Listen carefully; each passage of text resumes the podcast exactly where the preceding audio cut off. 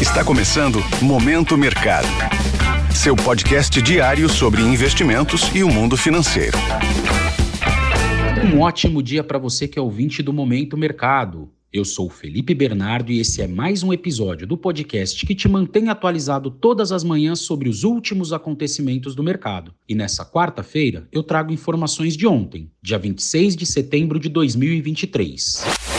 Cenário internacional. No cenário internacional, os três principais índices do mercado norte-americano fecharam com quedas superiores a 1%. A preocupação dos agentes com cenário de juros elevados por mais tempo foi o que norteou o mercado ontem. Para se ter ideia do tamanho da incerteza, o índice VIX, apelidado carinhosamente de índice do medo, que basicamente mede a volatilidade no mercado de ações americano para os próximos 30 dias, teve um salto de 20%. Apesar de um dirigente do Fed ter reforçado a ideia de buscar um pouso suave para a economia, mas deixando claro sobre a possibilidade de mais uma elevação de juros, não foi muito bem recebida pelo mercado e os índices fecharam da seguinte forma: Dow Jones caiu 1,14%, o S&P 500 cedeu 1,47% e o Nasdaq fechou com 1,57% de desvalorização. Na renda fixa, ainda repercutindo as falas de um dos membros do Fed,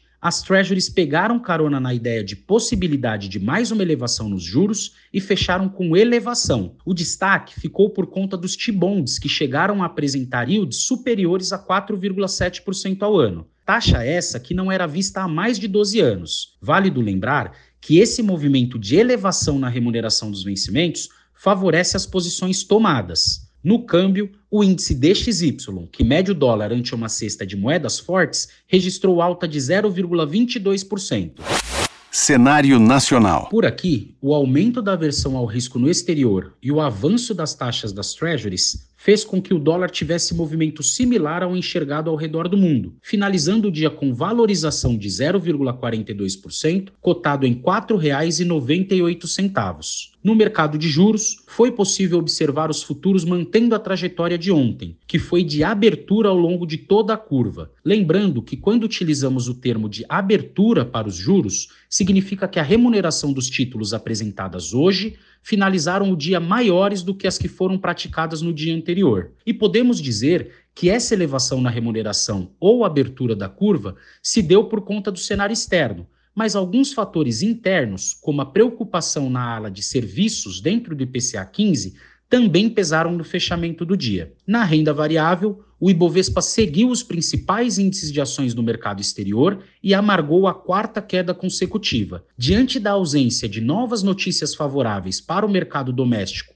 pelo menos para esse curto prazo, os investidores pisaram no freio e decidiram por ter muita cautela na seleção dos ativos de risco. Com isso, o Ibovespa fechou o dia com desvalorização de 1,49%, cotado pouco acima dos 114 mil pontos.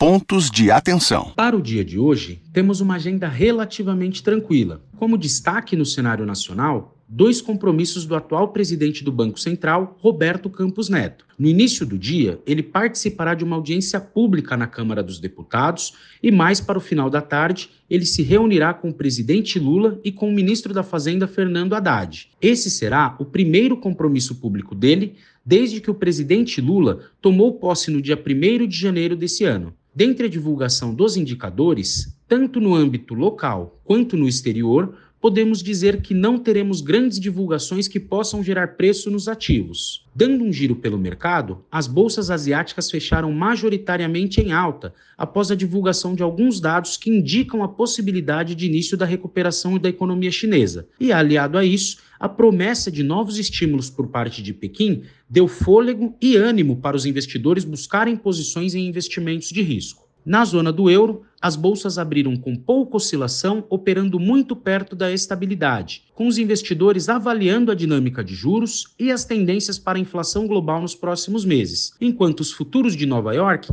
ensaiam uma recuperação após as fortes quedas observadas no dia de ontem. Com essas informações, Vou ficando por aqui e finalizando mais um Momento Mercado. Eu agradeço a sua companhia e audiência, desejo um bom dia e excelentes negócios. Valeu!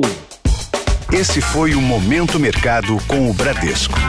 Sua fonte diária de novidades sobre cenário e investimentos.